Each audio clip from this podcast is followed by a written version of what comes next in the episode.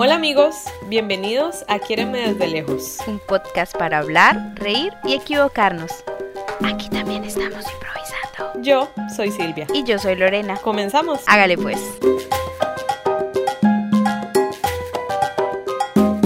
Hola amigos, bienvenidos una vez más a este episodio de Quiéreme desde lejos. Aquí estamos otra vez con ustedes, acompañándolos y saludemos a nuestra querida Silvia. ¿Cómo estás?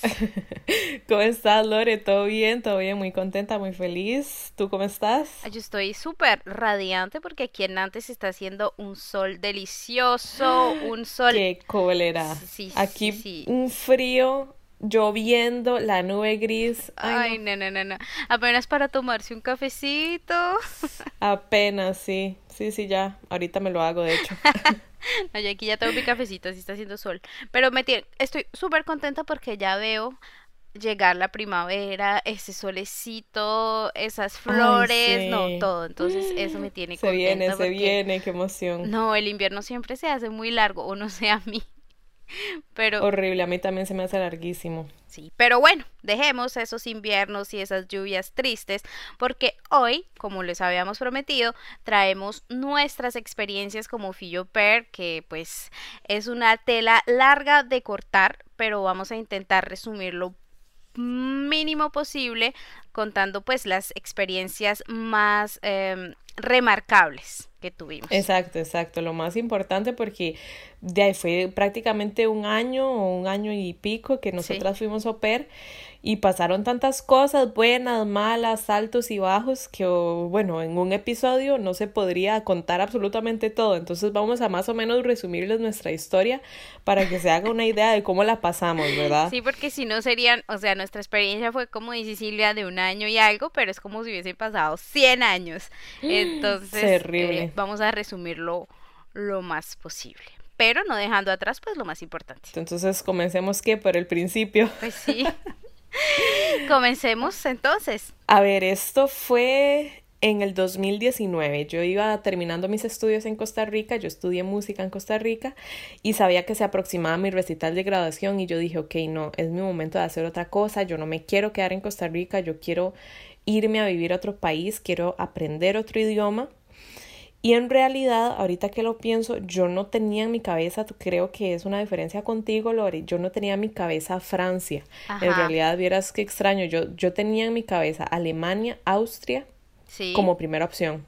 Como primera opción, yo dije, me quiero Ya, es que, mira, como esta, esta cosa que yo quería irme ya, ya, esta precisión, ¿verdad? De esta presión. Yo empecé a buscar información y me di cuenta que esta experiencia de ser au pair para realizarla en Alemania o en Austria había que tener conocimientos del idioma, ah, sí o sí. Oh, sí, sí. Claro, y yo podía conseguir un A1 en alemán, pero me iba a tomar más tiempo, me iba a tomar algunos meses y yo dije, no, descartado, entonces lo descarté y me quedé con la opción de Francia o Italia porque en estos países no piden ningún requisito del idioma. Y fue entonces cuando empecé a mandar eh, invitaciones a las familias y este fue en realidad por la familia que yo me decidí por Francia. Claro, y pensaría yo, no sé, que también da un poco como más miedo a las lenguas, digamos, como el alemán y este tipo de lenguas, digamos, el francés y el italiano tienden a, parecerse, bueno, a la hora de la práctica no tanto, pero un poco más al español. Claro, claro, no, y mis hermanas, por ejemplo, mis hermanas hablan alemán y ellas me decían, o sea, Silvia, aprender alemán es muy difícil, muy, muy difícil, o sea, te va a tomar más tiempo y yo eso también fue descartando más Alemania y Austria, la verdad. Pero entonces sí, por eso me, también fue una opción que yo dije, sí, la, el francés es más cercano al español, entonces se me puede hacer la vida más fácil. Sí, pues es lo que uno piensa al principio.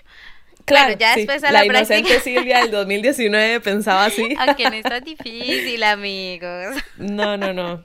Ahí ya obligada, hablando todos los días con nativos, estando aquí, uno, uno aprende, uno aprende. ¿Y por qué elegiste entonces esta primera familia que, que encontraste? La que encontraste aquí en Nantes fue tu primera familia, ¿no? Exacto, fue en Nantes. Yo la, la encontré, como les contábamos la vez pasada, en, en el podcast anterior por la página que se llama Upper World y habían varios puntos positivos. Yo como estaba tocando violín, quería no vivir en la misma casa de la familia y esta familia ofrecía un estudio aparte, era en la misma casa pero mi estudio estaba en el jardín, estaba separado. Entonces yo decía, bueno, por lo menos voy a poder seguir estudiando sin incomodar la normalidad de la familia, ¿verdad?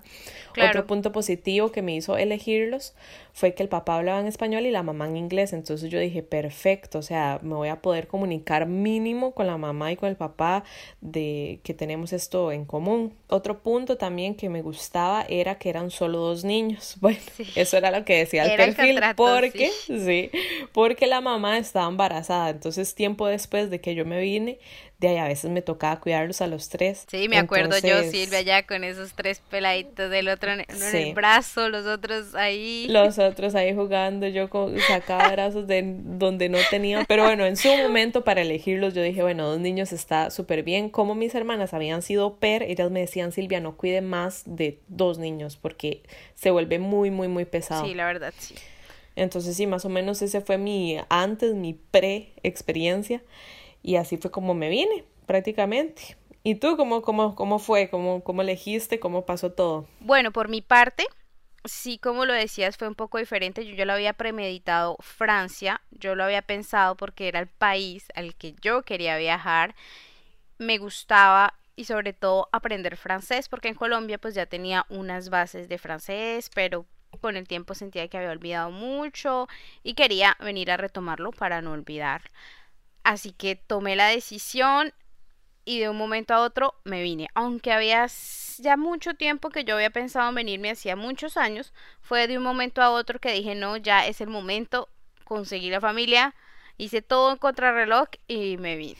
¿Y tú no llegaste a Nantes? ¿Tú te fuiste a un pueblo mm, de Bretaña, igual de la región, pero más lejos? ¿Cómo estuvo Sí, un poquito más lejos, la verdad es que quedaba muy lejos, era un pueblo súper pequeñito, un pueblo de, de, de, personas que están en la, en la retret de personas retirados retirados y pensionados que decimos y pues a pesar de que era un pueblito pequeño muy bonito pesquerito pues era eso demasiado pequeño o sea no se veía un alma parecía un pueblo fantasma y yo llegué a finales de invierno y pues ahí sí que menos. ¿Y cuántos niños eh, te tocaba cuidar? Eran dos niños, era un niño de cinco años y una niña de dos, casi tres años. Muy lindos los niños, pero tenían un temperamento demasiado fuerte y la ausencia de los padres pues también era demasiado notoria, entonces eh, sí fue un poco complicado la verdad el, al principio la conexión y la convivencia. Mm, me imagino, sí, sobre todo esa barrera de la lengua que uno no podía hablar con ellos. Exacto, lo a mí me pasó igual. Exacto, lo que decíamos en el episodio pasado, que es importante tener una buena base porque desde el principio tú vas a trabajar con los niños y para los niños es importante hablarte, contarte sus historias, hablarte de sus juegos y si no hay esa comunicación, pues ahí ya de una vez el camino empieza un poco tropezado. Bueno, y hasta ahora todo puede sonar bastante simple, todo bien, llegamos, todo se pasó bastante bien, pero poco a poco todo se fue uh, complicando, sí, se fue, mm, ¿cómo se dice? Arruinando un poco, la verdad, la relación con la familia, la relación con los niños. Yo me acuerdo que ya al final era prácticamente una tortura estar con esa familia. Sí. Y hubieron varias situaciones, ¿verdad?, que hicieron que esto se volviera así. La verdad es que, como yo le cuento a Lore, yo no puedo venir aquí a decir que fue culpa totalmente de la familia o que ellos fueron todos los culpables de todo, porque no, la verdad es que yo también dejé pasar muchas cosas, yo también tenía mucho miedo siempre, yo no sabía cómo expresar lo que sentía, yo tampoco podía hacer valer mis derechos y eso es muy complicado porque cuando una de las partes no está dispuesta a solucionarlo, no está dispuesta a hablarlo, a, a buscar una solución, pues está muerto. Sí, Hay que tomar diferentes caminos y eso fue lo que me pasó a mí. Exacto. Es que, como hemos dicho siempre, no todo es color de rosa. Es muy bonito lo que viene escrito y que el programa y que vas a ser vas a ser parte de la familia, que vas a ser la hermana mayor de los niños, que todo, mejor dicho, es color de rosa. Pues siempre va a ser un poco incómodo tú llegar a un país que no conoces, donde no hablas la lengua, con una familia que no conoces, a convivir con ellos, ¿sí me entiendes? La convivencia ya sabemos que es algo súper, súper, súper complicado y pues aquí no es la excepción. La verdad es que, como dice Silvia, hay que poner parte y parte, tanto la familia como nosotros. Entonces, si hay algo que bloquea ahí, pues la experiencia a ella se empieza a arruinar, porque nosotras no decimos, Silvia y yo pecamos de inocentes siempre, sí, somos un poco tímidas, entonces al no decir las cosas, pues la familia tampoco lo sabe o se aprovecha y nosotras estamos con esa mala experiencia por dentro y explotamos y bueno, eso se vuelve un despiche, como diría mi querida Silvia. ya se le están pegando mis dichos. Claro, Mae. yo la verdad me atrevería a decir que de esta experiencia lo más negativo o lo más difícil para lidiar es vivir con tus jefes. Sí. Esa relación es muy difícil a manejar viera, o sea, claro, hay muchas chicas que lo manejan súper bien y les encanta y son mejores amigas de la mamá y, y, se llevan súper bien, la comunicación fluye, pero bueno, en el caso de Lorena y yo les contamos nuestra experiencia, no fue así. A mí me incomodaba un montón, por ejemplo, que la mamá me preguntara sobre mi vida personal, sobre lo que yo hacía con mis amigas, sobre mi pasado en Costa Rica. Eso me incomodaba demasiado porque la mamá jugaba este papel de amiga y a la vez de jefa. Entonces en la mañana quería saber sobre mí, pero en la tarde me daba órdenes.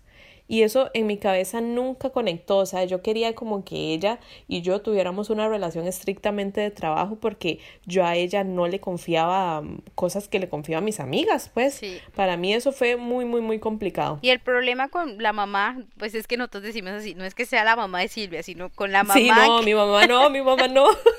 porque es que cuando yo me refiero, yo digo así como ah, mi mamá, mi mamá de antes o mi mamá de, si me entiendes? O sea, no, la mamá de la familia. Sí, no, y me, y me, ponía a cocinar. Al principio no, ¿verdad? Porque al principio todo maravilloso, pero poco a poco era hacer, pasar de hacerle comida a los niños a hacerle comida a toda la familia. Sí, sí. Entonces yo hacía, por ejemplo, la cena de prácticamente todos los días. ¿Y ella qué hacía? Me dejaba las verduras en, en la mesa de trabajo de la cocina. Me acuerdo de Silvia toda angustiada. Se acuerda. Baby, ¿cómo hago esto? Me acuerdo de las espinacas. De las espinacas. Es que yo, como, o sea, yo cocinaba en Costa Rica, pero, pero ella me ponía ahí verduras rarísimas, las espinacas no, las espinacas fue que traían un palito para, o sea, para explicarles a los que nos escuchan, traen un palito y yo, y yo, este palito se deja o se corta. Y yo dándole un mensaje a Lorena, Lorena, estas espinacas, ¿cómo se hacen? Porque eso sí. eso sí, yo me equivocaba y ahí sí estaba, ¿verdad? Silvia, ¿cómo se le ocurre hacer esto? ¿Cómo que no sé qué? Uy, Dios mío, con todo. Yo vivía en un estrés. Por todavía errores y Silvia era muerta del miedo. O sea, no se imaginan de verdad. Yo como amiga de Silvia, la angustia que me daba que Silvia viviera en esa casa. Yo no me imagino la pobre constante, Era algo constante. Ella nunca nunca se, se vio dispuesta tampoco, porque la verdad hay que aceptarlo, ella tampoco se vio dispuesta a suavizarse, digamos. Ella nunca, nunca me dijo como Silvia, está pasando esto, ¿cómo lo solucionamos? No, ella siempre se mantuvo sobre su posición de autoridad, sobre eh, soy yo la que mando y usted es la que hace las cosas mal. Sí. ¿Ya? Y eso nunca cambió, ella nunca dio el paso y yo como sentía tanto miedo porque ella me imponía tanto, tanto, que yo nunca tuve la fuerza para decir nada, incluso al final yo tenía el apoyo de Lorena, yo tenía el apoyo de, de la familia de acogida de Lorena, la segunda familia, y ellos me decían, Silvia, cualquier cosa que pase, si ellos te, tratan mal, si esta situación continúa, tú te puedes venir para acá. O sea, yo tenía el apoyo de ellos, tenía el apoyo de mi familia en Costa Rica y aún así yo no encontraba la fuerza para llegar a decirles, estoy harta, estoy harta, ya no quiero seguir aquí. Yo eso me daba pánico esa conversación. No, yo me acuerdo que de hecho la, ensayamos muchas veces y no le decís, dile esto, hasta, hasta mi mamá de aquí en antes, o sea, mi mamá de acogida, ella decía que esa señora estaba loca, o sea, que, que era demasiado, que estaba, mejor dicho, y le decía a Silvia como salte ya de ahí, no, no te preocupes, y le decíamos que tenía que decir todo esto, pero no, Silvia no, no era capaz, no era capaz de decirle a la familia.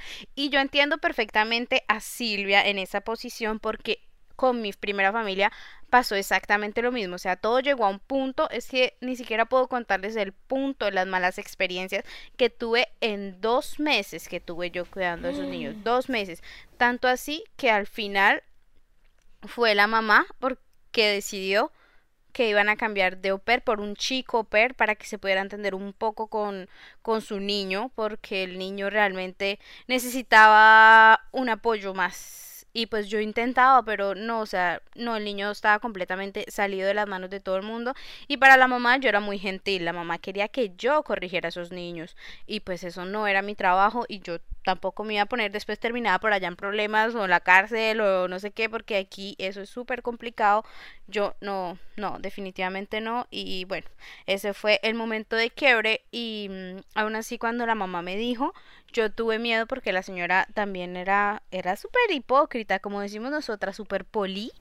O sea, Poli es como educada en educado en sí, o sea, es como toda pero tú le sientes la hipocresía hasta más no poder.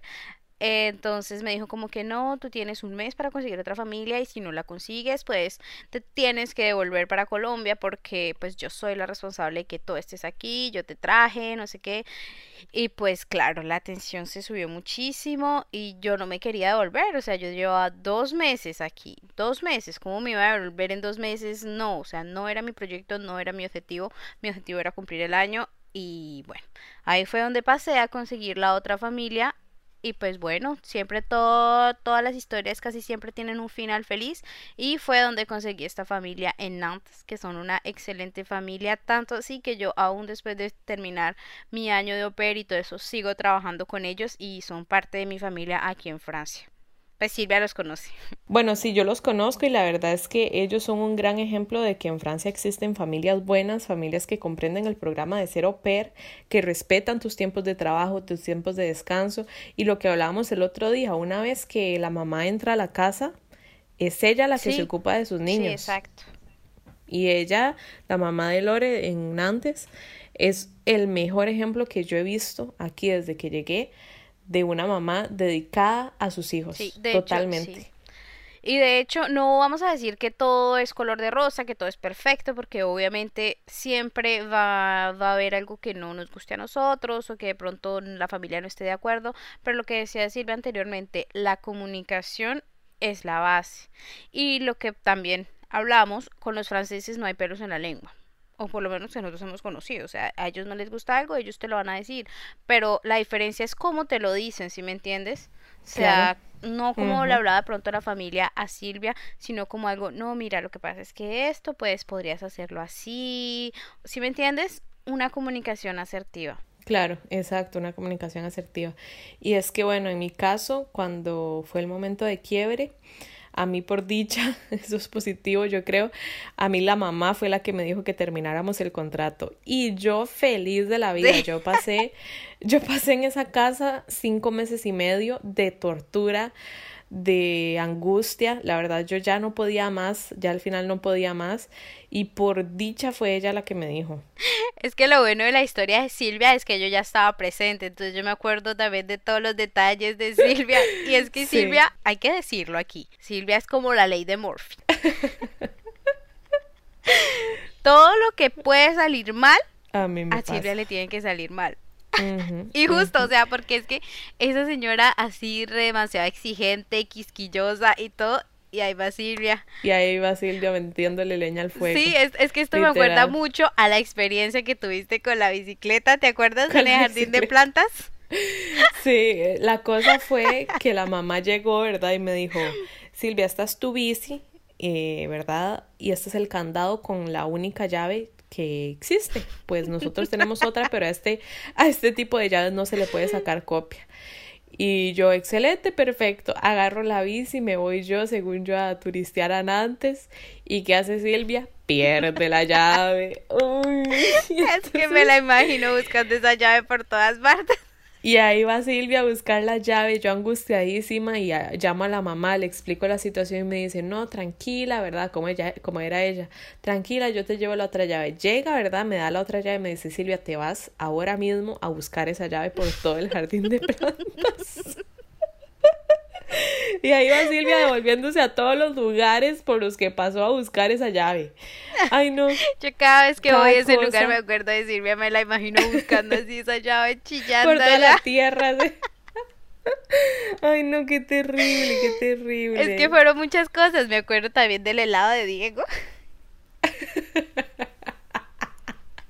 Diego era el niño, Diego era el niño. Yo no hablaba francés, yo no hablaba francés, pero yo una vez escuché glass, que quiere decir helado, ¿verdad? Y que a los niños les encantan los helados.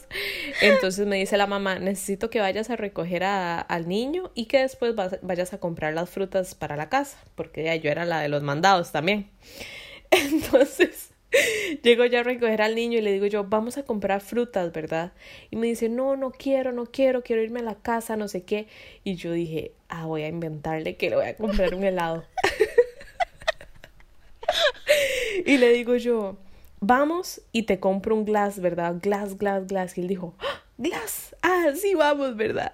Y nos fuimos a comprar las frutas y luego no encontramos por ningún lado el helado porque no había, no había un súper cerca, yo no sé, fuimos a buscar ese helado por todo lado.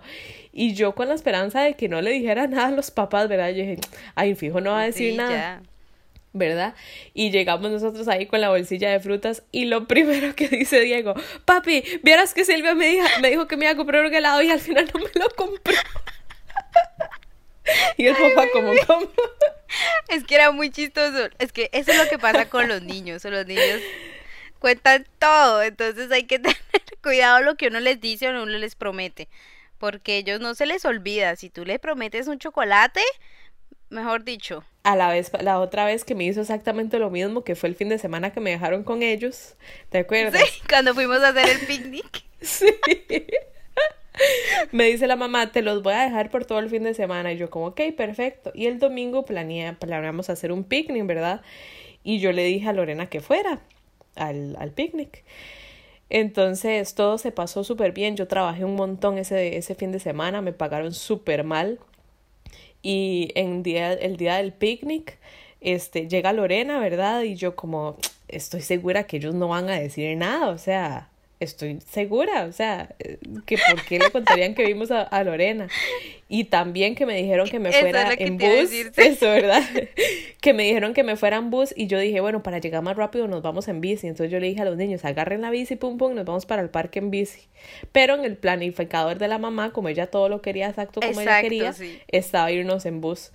Y ya se terminó el fin de semana, ellos volvieron el lunes y ya empezamos, o sea, no había pasado ni un segundo desde que los papás Y habían hecho muchas más cosas con Silvia. Sí, sí, sí, o sea, había todo lo que hicimos el fin de semana, ¿verdad? Todo lo que yo los llevé al parque, hicimos todo exactamente como planificado. Y lo primero que dijo el niño, mami, vieras que este fin de semana vimos a Lorena y nos fuimos en bici para el parque. O sea, las únicas dos cosas que no podía decir y fue lo primero que dijo. Y la mamá me volvió a ver con esos ojos. me acuerdo, Pero me mató con la mirada, me mató con la mirada así. ¿Cómo se le ocurre cambiar lo que yo le había dicho? Los planes. De ahí súper delatada. No, y eso, podríamos esta historia, esta, este, este episodio, discúlpeme, alargarlo hasta quién sabe cuánto tiempo contando así. Solo historias de cosas que le pueden pasar a Silvia. De hecho, vamos a hacer un podcast algún día que se llame así, cosas que solo le pueden pasar a Silvia. Deberíamos hacer una, una temporada solo de eso porque es que solo a mí, solo a mí yo me quedaba pensando en cada situación. Yo llegaba con Lorena a contarle y yo es que esto solo me pasa a mí. Es que no. Tras de que ya todo estaba mal, yo lo empeoraba. Pero bueno, menos mal sucedieron todas esas cosas mal, que eso fue lo que dio el punto de quiebre. Claro, claro, ya después la mamá a mí me dijo que iba a terminar el contrato y yo de una vez me puse a buscar familia y empecé a buscar a la familia por Upper World también. Y eso sí que yo quería una familia en París. Yo sí estaba decidida y fácil la encontré como en dos o tres semanas, no me acuerdo. Y la encontré y me vine aquí a París. Desde entonces estoy aquí y sí puedo aceptar que la segunda familia se pasó muchísimo mejor, o sea, yo empecé a trabajar las 25 horas a la semana bien, o sea, terminaba mis horarios y yo ya era una persona libre, empecé a tener vida social y mi mente se despejó, mi mente ya funcionaba mejor, yo no me sentía tan retraída y tan ni tan pequeña, porque la verdad es que con la primera familia yo me sentía súper pequeña, me sentía súper atacada, súper Y tenías que estar disponible todo el tiempo, o sea, tú no tenías un día que dijera, no, este día ya no. Cuando ya menos pensara, te, te llamaba Silvia, ¿dónde estás? Necesito que hagas la cena, o Silvia, no sé qué. O sea, terrible, la verdad. Sí, ella disponía de mi tiempo como ella quería y la verdad es que no, no, no, no es justo. Pero cuéntanos cómo reaccionaste cuando te dieron esta noticia, cuando la mamá te dijo eso. Yo lo primero que hice en realidad fue sonreír. ella ni siquiera había terminado de hablar y yo, ah, se me hizo, ¿verdad? Y lo primero que hice fue agarrar el teléfono y mandarle un mensaje a Lorena. la fiesta que hicimos por teléfono. Y yo le puse, Lorena, ella quiere terminar el contrato y nosotras todas felices. no, se me hizo, se me hizo. Yo dije, ya, voy a salir de aquí. Y lo que decíamos la vez pasada, conversando sobre el tema para hacer este episodio, el momento, porque nosotras tuvimos el momento parecido de salir de la casa. Ay Dios, el momento de gloria, así como... Momento de gloria, uno sale por la música de fondo. Sí. uno sale por esa puerta y uno se quita como tres mil kilos de peso de la espalda. Sí. sí, pero fue, o sea, maravilloso. Yo salí con mis maletitas. Es terrible cómo se puede uno llegar a sentir tan mal en una familia como en una prisión. Y en el momento de salir, uno sentirse como que recobró su ser, recobró esa libertad. Yo estuve solamente tres meses con esa familia y aún así siento que la presión psicológica que yo vivía fue como si hubiese pasado quién sabe cuánto tiempo allá. Yo contaba los días, las horas. Para mí, yo me la pasaba cortando las horas para que se acabara el día y decía un día menos, un día menos, un día menos. Y el día que se acabó mi contrato, es, en el pueblo donde yo vivía no había ni buses ni nada a esa hora porque, o sea, eso allá no llegaba nadie solo salía un bus a las 6 de la mañana ya si lo perdió Paila. Ese día yo me acuerdo terminaba el 30 de junio. Pues yo cogí mamita, saqué todo, lavé todo, dejé todo organizado, todo eso. La señora pues no contaba, yo para dónde me iba a ir a esa hora de la noche. Ella, ella de mi vida si no sabía absolutamente nada porque yo no tenía nada que ver con ella. Mamita, se acabó 6 de la tarde, la señora subió, yo ya tenía mis maletas abajo, ¿tú ya te vas? Le dijo así. Y yo, sí, sí, sí un amigo era a recogerme. Eso la cara que me hizo, ¿no? Como fue puerca. Como, bueno, sí, no sé qué. Yo, chao, chao, pico, hasta luego, muchas gracias. Ni más, yo por allá no he vuelto. Yo tampoco, yo esa gente nunca, nunca, nunca me les volví a escribir, pero, y es que ahí es donde yo también noté que nunca les importé. Ellos a mí nunca me volvieron a escribir como Silvia, ¿cómo te ha ido en Francia? Nada, o sea, cero contactos. De hecho, ahora me pongo a pensar porque hay un montón de cosas que ahora en mi día a día, bueno, y justo después de lo que pasó, que yo intentaba de bloquear mentalmente. Yo decía, no puedo pensar en, en todo lo que viví porque me va a afectar mi presente.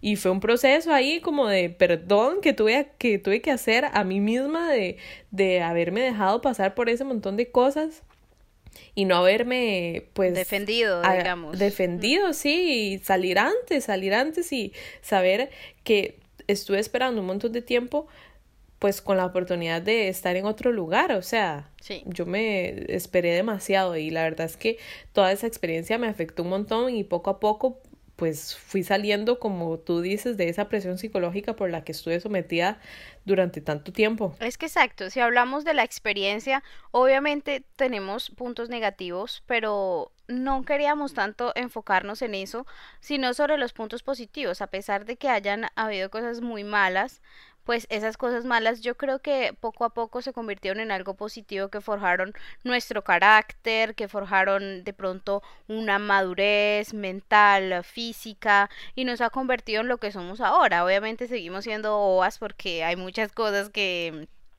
que uno no es capaz de ponerse los pantalones como diríamos uno como debe ser ante ante esas situaciones, pero aún así el cambio es totalmente diferente, o sea, ya y ya tal vez hablamos un poco mejor y nos podemos comunicar, entonces ya no nos dejamos oprimir tanto.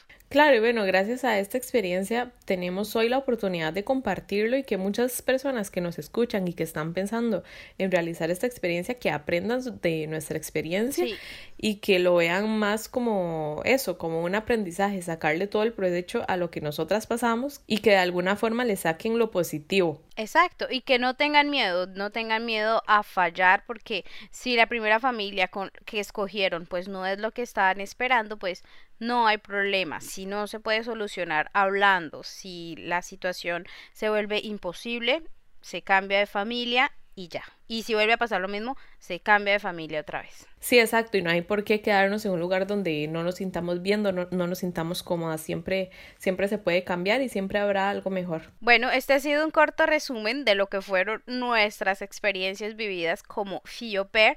Pero si tienen preguntas, ya saben que siempre pueden escribirnos por nuestras redes sociales. Estamos muy pendientes en nuestro Instagram. Quiéreme desde lejos. Y entonces esperamos que este episodio les haya gustado. Esperamos también que les haya servido, que no se queden, ya saben, independientemente si van a ser au pair, si se sienten en un trabajo en el que no se sientan bien, si alguien los está tratando mal, nosotras, como dice mi mamá, usted no es una planta, usted no está arraigada en ningún lugar, usted se puede mover, muévase, muévase, si se siente mal, si la están tratando mal, no hay que dejarnos, hay que hablar, hay que defender nuestros derechos y no saber que siempre hay algo mejor, siempre hay algo mejor esperándonos, ¿verdad, Lore? Exactamente. Entonces, amigos, este era un breve resumen de nuestras experiencias aquí, pero ya saben que si quieren saber más, tienen preguntas más precisas, quieren más chismecito, pues todo nos lo pueden dejar a través de nuestras redes por arroba quiéreme desde lejos, nos encuentran en Instagram, ahí vayan ahí, coméntenos qué les pareció este episodio, qué les ha parecido los otros, les gusta, seguimos, paramos, qué.